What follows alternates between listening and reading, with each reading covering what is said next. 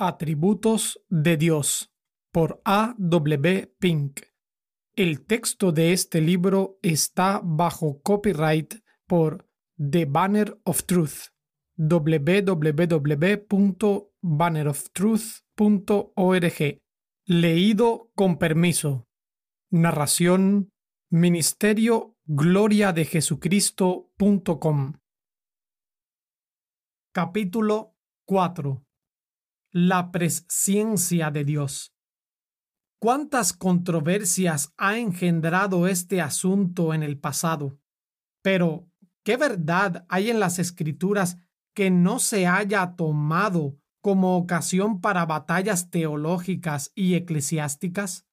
La deidad de Cristo, su nacimiento virginal, su muerte expiatoria, su segunda venida, la justificación del creyente, su santificación, su certeza, la iglesia, su organización, sus dirigentes y su disciplina, el bautismo, la cena del Señor y muchísimas otras verdades preciosas que podríamos mencionar. Con todo, las controversias sostenidas en torno a estas cuestiones no cerraron la boca de los siervos fieles de Dios. Habríamos de evitar entonces el enojoso asunto de la presciencia divina, porque hay ciertamente algunos que nos acusarán de fomentar la contienda. Que otros disputen si quieren. Nuestro deber es testificar según la luz que se nos ha concedido. Hay dos cosas acerca de la presciencia divina que muchos ignoran. Uno, el significado del término. Y dos, su alcance bíblico.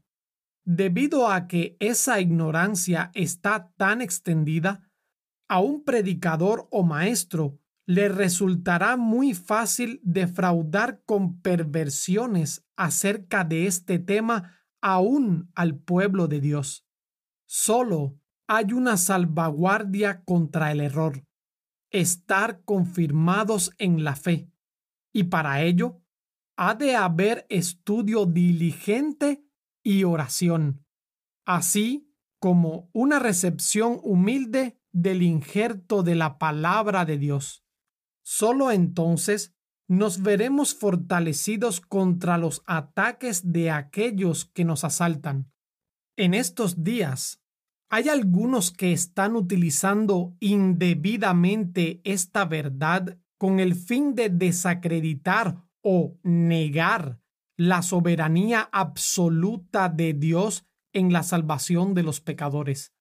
Así como los críticos de la alta escuela repudian la inspiración divina de las escrituras y los evolucionistas la obra de Dios en la creación, también algunos falsos maestros de la Biblia pervierten la presciencia divina con el objeto de deshacer su absoluta elección para vida eterna.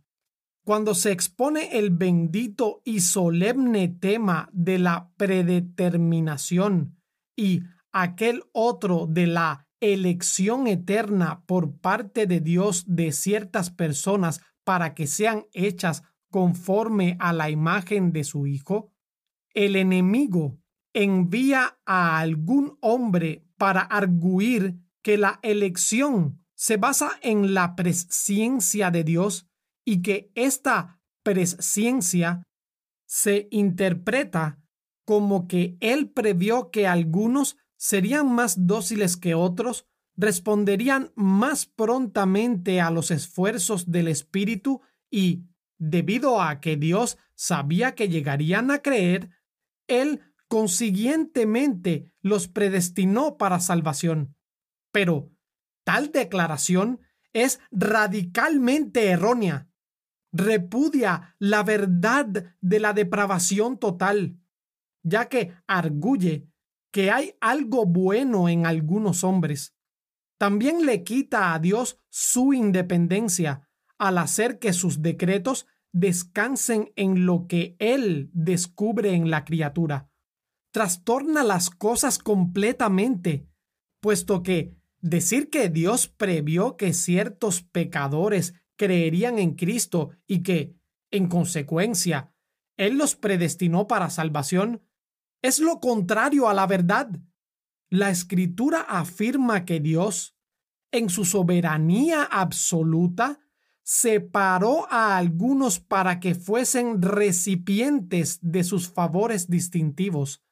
Hechos 13:48. Y, por tanto, determinó conferirles el don de la fe. La falsa teología hace del conocimiento previo que Dios tiene de nuestra fe la causa de su elección para salvación, mientras que, en realidad, dicha causa es la elección de Dios y nuestra fe en Cristo es el efecto de la misma. Antes de seguir debatiendo esta cuestión, siempre tan erróneamente interpretada, hagamos una pausa y definamos los términos. ¿Qué quiere decir la palabra presciencia? La pronta respuesta de muchos es conocer de antemano, pero no debemos juzgar precipitadamente ni tampoco aceptar como inapelable la definición del diccionario, ya que no se trata de una cuestión de etimología del término empleado. El uso que el Espíritu Santo hace de una expresión siempre define el significado y alcance de la misma. Lo que causa tanta confusión y error es dejar de aplicar esta regla tan sencilla. Hay muchas personas que creen conocer el significado de una determinada palabra utilizada en la escritura, pero que son reacias a poner a prueba sus conocimientos por medio de una concordancia. Ampliemos este punto. Tomemos la palabra carne. Su significado parece tan obvio que muchos considerarán que examinar sus varias conexiones en la escritura es una pérdida de tiempo. Se supone precipitadamente que la palabra es sinónimo de cuerpo físico y no se procura indagar más allá. Pero, en realidad, en la escritura, la carne incluye frecuentemente mucho más que lo corporal. Solo mediante la comparación diligente de cada caso y el estudio de cada contexto por separado puede descubrirse todo lo que ese término abarca. Consideremos la palabra mundo. El lector de la Biblia suele imaginar que esta palabra equivale a la raza humana y, en consecuencia, interpreta equivocadamente aquellos pasajes en los que aparece la misma. O tomemos, por ejemplo, la palabra inmortalidad. Sin duda, esta no requiere estudio alguno. Es obvio que hace referencia a la indestructibilidad del alma. Ah, querido lector, cuando se trata de la palabra de Dios, el dar por sentado alguna cosa sin comprobarla es locura y supone un error. Si te tomas la molestia de examinar cuidadosamente cada pasaje en que se encuentran las palabras mortal e inmortal, te darás cuenta de que éstas nunca se aplican al alma, sino al cuerpo. Todo lo dicho acerca de la carne el mundo o la inmortalidad es aplicable con la misma fuerza a los términos conocer y preconocer, conocimiento anticipado. Lejos de bastar con la mera suposición de que estas palabras no significan más que simplemente cognición, veremos que los diferentes pasajes en que se encuentran las mismas deben ser cuidadosamente considerados. La palabra preconocimiento, traducida en la versión española como conocimiento anticipado, no se halla en el Antiguo Testamento, pero sí que se da frecuentemente en el mismo el término conocer. Cuando se utiliza dicho término en relación con Dios, a menudo significa mirar con favor, denotando no una mera cognición, sino un afecto por el objeto que se mira. Te he conocido por tu nombre. Éxodo 33, 17. Rebeldes habéis sido a Jehová desde el día que yo os conozco. Deuteronomio 9, 24. Antes que te formase en el vientre, te conocí. Jeremías 1.5. A vosotros solamente he conocido de todas las familias de la tierra. Amós 3.2. En estos pasajes, conocer significa amar o bien designar. Asimismo, en el Nuevo Testamento se usa frecuentemente la palabra conocer en el mismo sentido que en el Antiguo. Entonces les declararé, nunca os conocí. Mateo 7:23. Yo soy el buen pastor, y conozco mis ovejas, y las mías me conocen. Juan 10:14. Pero si alguno ama a Dios, es conocido por él. Primera Corintios 8:3. Conoce el Señor a los que son suyos. Segunda Timoteo 2:19. El término preconocer o presciencia, tal como se usa en el Nuevo Testamento, es menos ambiguo que en su forma simple conocer. Si se estudian con detenimiento todos los pasajes en que aparece, se descubrirá que es muy discutible que el término haga referencia a una mera percepción de hechos que han de tener lugar. En realidad, este término nunca se utiliza en la escritura en relación con sucesos o acciones, sino que, por el contrario, siempre se refiere a personas. Dios conoció por anticipado a las personas, no a sus acciones. Para demostrarlo, citaremos los pasajes en que se encuentra esta expresión. El primero de ellos es Hechos 2.23, donde leemos acerca de Jesús, entregado por el determinado consejo y anticipado conocimiento de Dios, prendisteis y matasteis por manos de inicuos, crucificándole. Si nos fijamos con atención en las palabras de este versículo, veremos que el apóstol no estaba hablando en cuanto al conocimiento anticipado de Dios del acto de la crucifixión, sino de la persona crucificada, a este entregado por. El segundo es Romanos 8, versículos 29 y 30, porque a los que antes conoció, también los predestinó para que fuesen hechos conformes a la imagen de su Hijo, para que Él sea el primogénito entre muchos hermanos y a los que predestinó, a estos también llamó.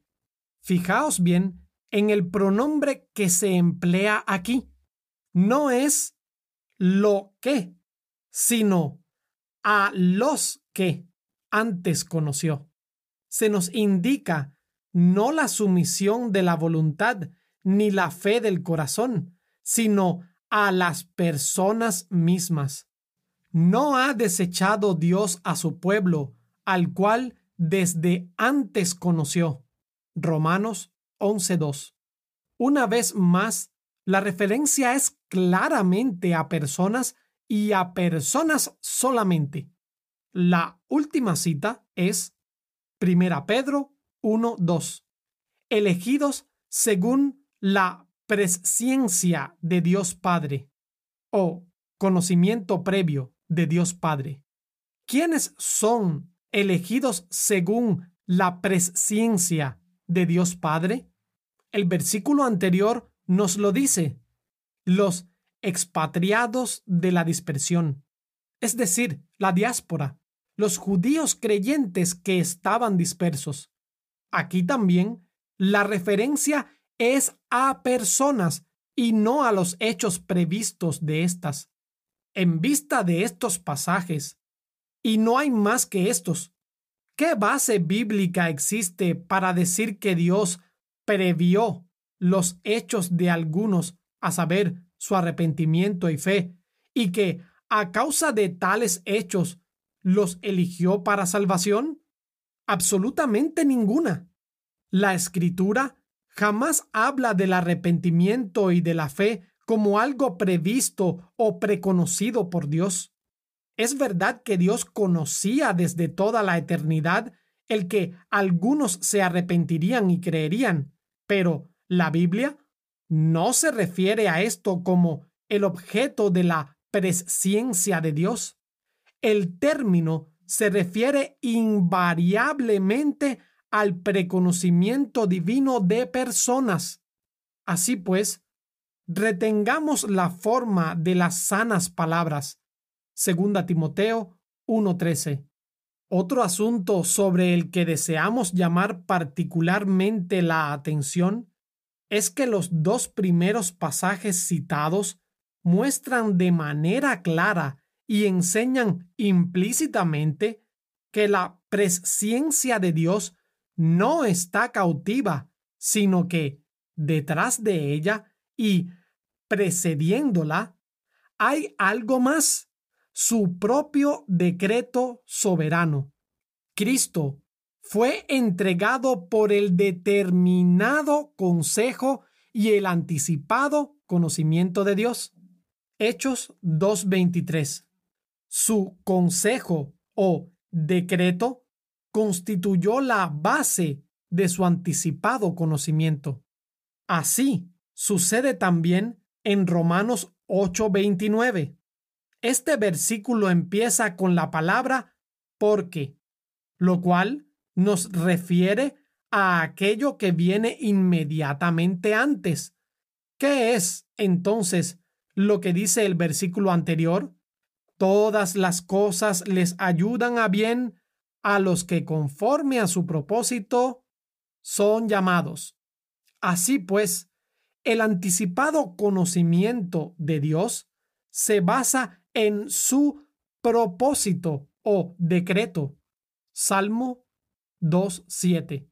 Dios conoce por anticipado lo que será porque Él ha decretado que sea. Afirmar, por tanto, que Dios elige porque preconoce, supone invertir el orden de las escrituras, poner el carro delante del caballo. La verdad es que Él preconoce porque ha elegido. Esto elimina la base o causa de la elección como algo perteneciente a la criatura y la coloca en la soberana voluntad de Dios. Dios se propuso elegir a ciertas personas, no porque hubiera algo bueno en ellas, ni porque previera algo bueno en ellas, sino sola y puramente por su buena voluntad. El por qué haya escogido a estas personas no lo sabemos. Lo único que podemos decir es, sí, Padre, porque así te agradó. La verdad llana de Romanos 8:29 es que Dios, antes de la fundación del mundo, separó a ciertos pecadores y los escogió para salvación. Segunda Tesalonicenses 2:13. Esto se ve claro en las últimas palabras del versículo. Los predestinó para que fuesen hechos conformes a la imagen de su Hijo.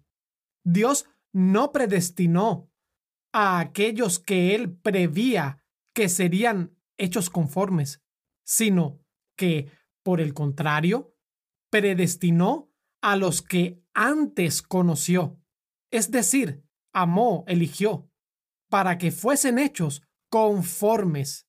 Su conformidad con Cristo no es la causa, sino el efecto de la presciencia y la predestinación de Dios.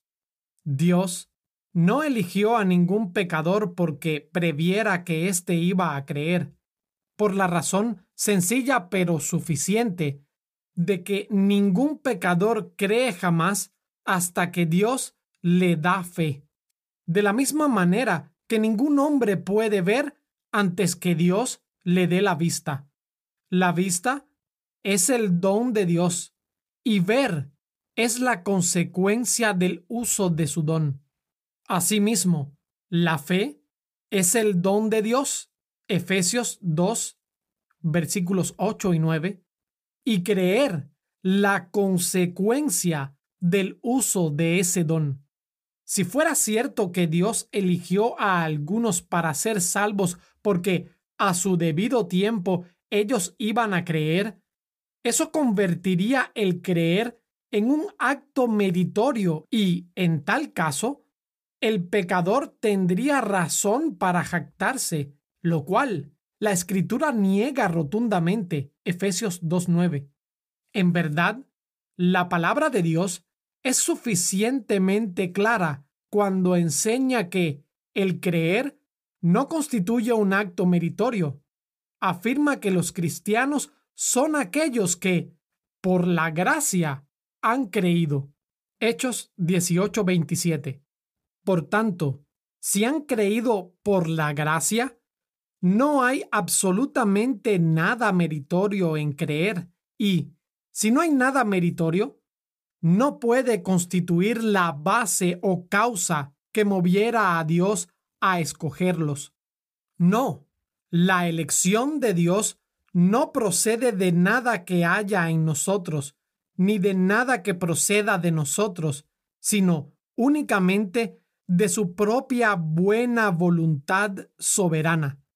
Una vez más, en Romanos 11:5 leemos acerca de un remanente escogido por gracia.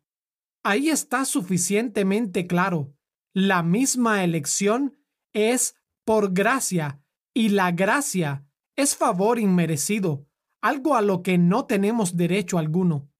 Así pues, se ve lo importante que es para nosotros tener ideas claras y bíblicas acerca de la presencia de Dios. Los conceptos erróneos en cuanto a ella llevan inevitablemente a las más deshonrosas ideas acerca del Señor. El concepto popular respecto de la presciencia divina es del todo insuficiente. Dios no solamente conoció el final desde el principio, sino que planeó, fijó y predestinó todo desde el principio. Y de la misma manera que la causa determina el efecto, así también el propósito de Dios es la base de su presciencia. Si pues el lector es un cristiano real, lo es porque Dios lo escogió en Cristo desde antes de la fundación del mundo, Efesios 1.4, y lo hizo no porque previó que iba a creer, sino porque simplemente así le agradó hacerlo. Te escogió a pesar de tu incredulidad natural.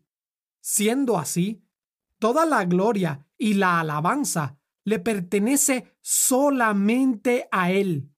No tienes base alguna para atribuirte ningún mérito. Has creído por la gracia. Hechos 18:27. Y ello porque tu elección misma fue por gracia. Romanos 11:5.